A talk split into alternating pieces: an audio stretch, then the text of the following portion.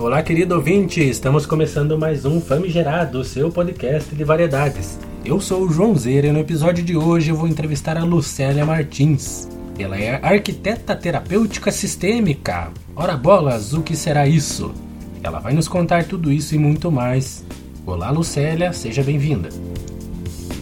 Olá, pessoal do podcast Famigerado.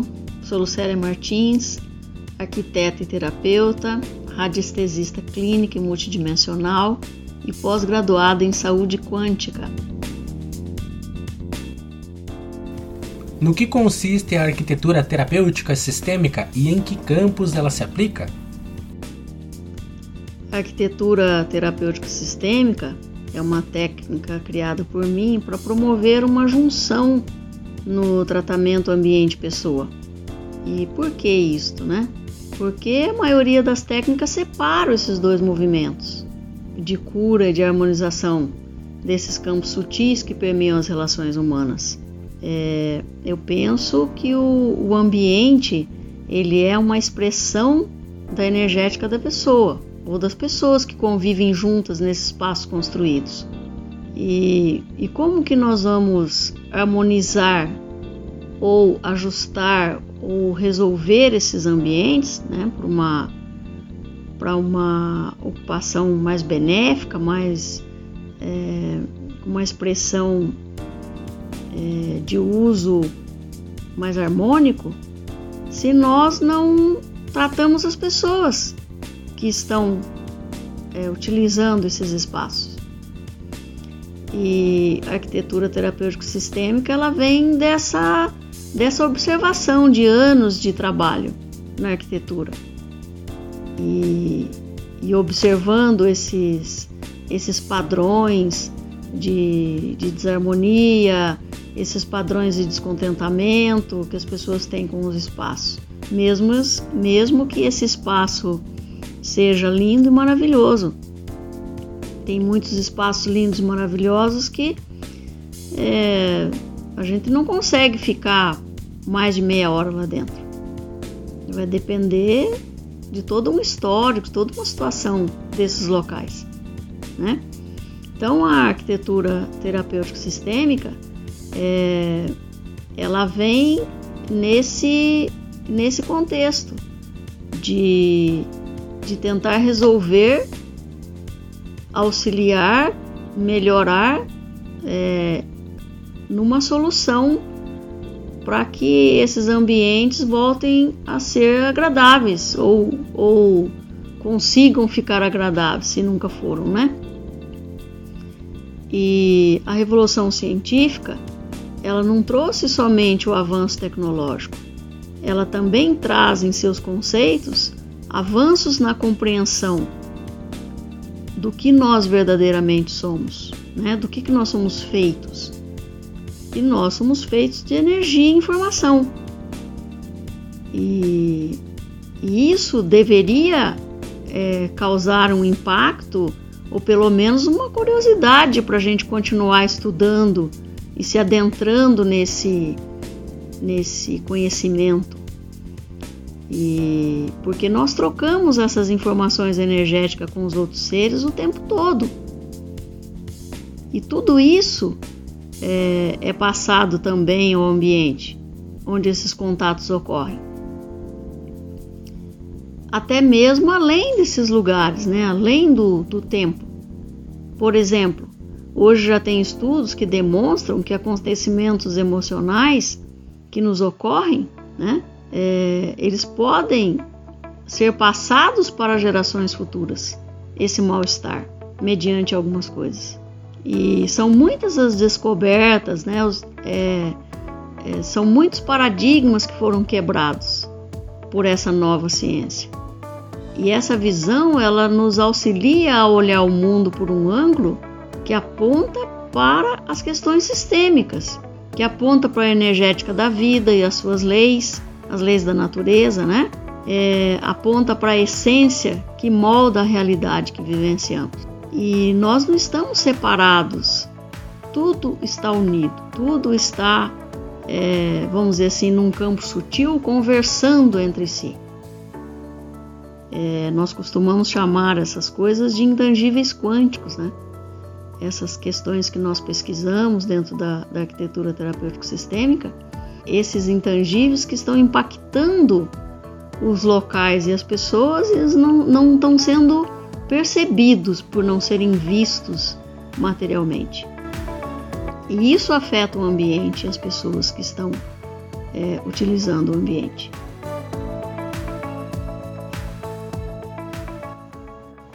Qual o equívoco barra desperdício energético mais comum em residências que não tem esse conceito aplicado? Como eu tenho formação em radiestesia clínica avançada e eu utilizo essa técnica no meu trabalho terapêutico pessoal já há muitos anos, né? E inclusive nos meus atendimentos online é, em todo o Brasil, eu criei um sistema é, e também utilizo outros estudos que já foram feitos por outras pessoas dentro da, da questão radiestésica. É, para juntar tudo isso e fazer uma forma de mensurar essas questões energéticas dos espaços e poder observar desde a escolha do terreno nós podemos estar utilizando essas técnicas mais aprofundadas dentro da radiestesia. E utilizamos de forma muito muito séria a radiestesia.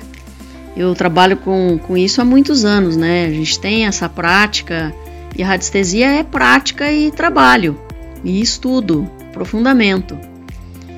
É, criei alguns gráficos para poder facilitar a utilização desse, dessas pesquisas, também algumas técnicas de, de harmonização que, a, que eu e a minha equipe a gente utiliza para fazer os trabalhos. E a radiestesia é uma ciência que é usada é, desde 3000 antes de Cristo, né? As pessoas, as, as, coisas mais comuns que a gente sabe que acontece com a radiestesia, é, na utilização dela, é por exemplo a utilização para descobrir onde que tem água no terreno, é, para investigação de metais no terreno, de é, busca de, de minerais, busca de petróleo, tudo isso tem muita gente que usa a radiestesia. Eu conheço funcionários da, na, da Sanepar, né, algumas pessoas que já trabalharam na Sanepar há muitos anos atrás, que utilizavam a, a radiestesia para descobrir aonde estavam enterrados os canos né, de água. E, e essa essa pesquisa e aprendizado dentro da técnica é infindável, né? A gente vai cada vez descobrindo mais coisas e observando mais coisas. E é totalmente um campo sutil, né? Um campo que está aí para ser percebido e observado por nós e que faz uma grande diferença, né?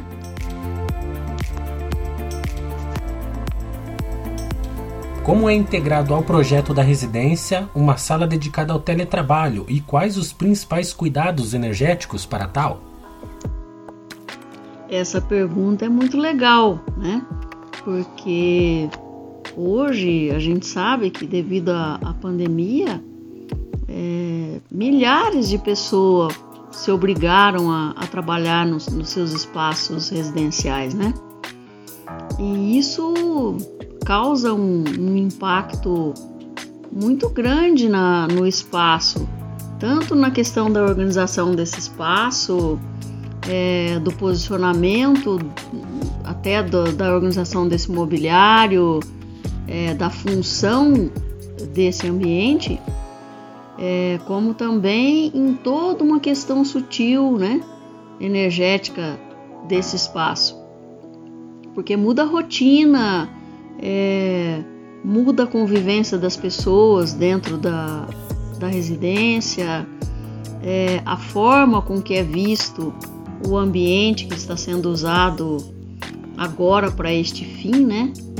E tudo isso vai, vai causar um, uma nova, é, vamos dizer assim, um novo fluxo energético dentro desse, desse lugar dessa casa, né? É, deixa eu dar um exemplo. Um, um, advogado que trabalha com processo de crime, é, crimes de abuso, violências, coisas pesadas, e, e ele está trazendo essa, essas informações em processos que ele que ele está levando agora que está lá na, dentro da residência, né? Todas as informações, todos os objetos, todas as coisas, elas vibram, né? Tem a sua vibração, tem a sua informação energética e essas coisas que que certas profissões atendem, elas têm umas energias, é, umas vibrações muito densas e e essa é, percepção é, de natureza energética é, precisa ser trabalhada, né? Fazer harmonização de tempo em tempo. É, eu sempre brinco assim, né? A gente toma banho todos os dias. E por que que energeticamente na parte sutil a gente também não se limpa, né? Não, não se harmoniza. É, isto é, é preocupante hoje em dia nessa atual situação do home office, né? E é lamentável que, que algumas, é, algumas pessoas ou, ou uma grande maioria das pessoas não se atente a isso. E esse espaço vai ficar denso, vai ficar incômodo, é, vai causar cansaço, enfim, tem N coisas aí que vão trazer é, sintomas, né? Depois, com a saturação da energética desse espaço. É preciso ter um olhar mais atento é, sobre isso. Como pode ser medida ou qualificada a harmonização de um ambiente? Ah, a desarmonia do ambiente ou, ou da, das questões pessoais das pessoas é, é um bom exemplo. Se a gente entra num, num local desarmonizado, sujo, abandonado, nós vamos nos sentir mal ali, né? A desordem é um, é um equívoco, é muito comum. E, e ela gera um grande consumo de, de energética da nossa parte. É, gera um grande consumo também de, da energética emocional. É, física e sutil, né? Porque um ambiente desorganizado vai nos tomar mais tempo, vai nos deixar confusos, é, vai passar uma informação negativa e, e essa energia que está sendo gasta ali, é, ela poderia estar tá sendo gasta em algo mais produtivo para, por exemplo, criar projetos e soluções para nossa vida e nosso futuro para fazer com que uma empresa melhore em suas vendas, no aumento no número de clientes, na qualidade dos produtos que ela fornece.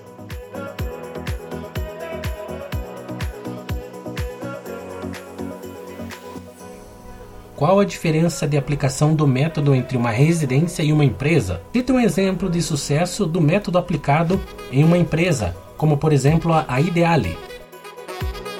Nas residências, o, o trabalho de, de harmonização, que também visa o atendimento pessoal das pessoas que residem, né? A arquitetura terapêutica sistêmica ela pode detectar os padrões de comportamento, de emoção que está operando na vida dessas pessoas e, e como que isso está impactando esses ambientes, né, dentro de uma residência. É, e com isso a gente pode auxiliar essas pessoas a ter novamente um lar, um lugar aconchegante, cheio de energética benéfica. E, e com certeza isso vai produzir alegrias, bem-estar físico, emocional, né, para as pessoas que convivem ali. E nas empresas, a arquitetura terapêutica sistêmica ela é aplicada para tratar as energéticas dos ambientes conjuntamente com os funcionários e também é, os proprietários. Porque uma empresa é feita do conjunto da energia de todos. que, que ali estão, né? Que deixam sua contribuição ali. A contribuição não é só trabalho, né? A contribuição também é, é a energia, é o acreditar na empresa, é o querer, o querer bem esse local de trabalho, é ir trabalhar com, com um contentamento, né? É, eu sei que não é todo dia que a gente está legal, mas tem pessoas que vão trabalhar 28 dias desgostosa. E isso é tenebroso para um, uma energética de empresa. Então, cada pessoa ela tem uma, uma energética que está impactando nesse movimento, né? Do fazer, do acontecer, da ação, enfim. É, é necessário que essa troca seja justa e equilibrada entre empresa, funcionário e, e etc. Né? Porque os proprietários também. É, tem proprietário que reclama o tempo todo da própria empresa. A matéria ela é, é feita também de energia. E se há entraves aqui e ali, isto vai tomando corpo, crescendo, e quando a gente percebe o negócio que tinha tudo para ser promissor, sofre uma estagnação danada. E muitas vezes né, ocorre a, a, a exaustão das pessoas, é, principalmente do, dos proprietários. E infelizmente muitos chegam a fechar os negócios, né? E mas não tem que ser assim. A arquitetura terapêutica sistêmica ela auxilia nesses procedimentos onde o, o trabalho de harmonização das pessoas e dos ambientes destrava o fluxo, libera essa energética que estava estagnada e a utiliza agora para contribuir né, com algo promissor, um futuro de sucesso, é, um exemplo de, de sucesso da aplicação da arquitetura terapêutica sistêmica é a empresa de iluminação Ideale, que após o, os nossos trabalhos, ela presenciou triplicar suas vendas, né? Melhorou o seu faturamento, é, aumentou o número de fornecedores e profissionais qualificados que trabalham para eles hoje.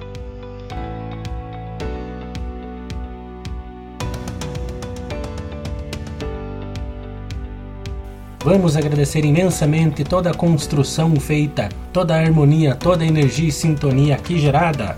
Muito obrigado, Lucélia Martins. Estamos sempre acompanhando o seu trabalho. Famigerado Podcast vai ficando por aqui. Um grande abraço e até a próxima.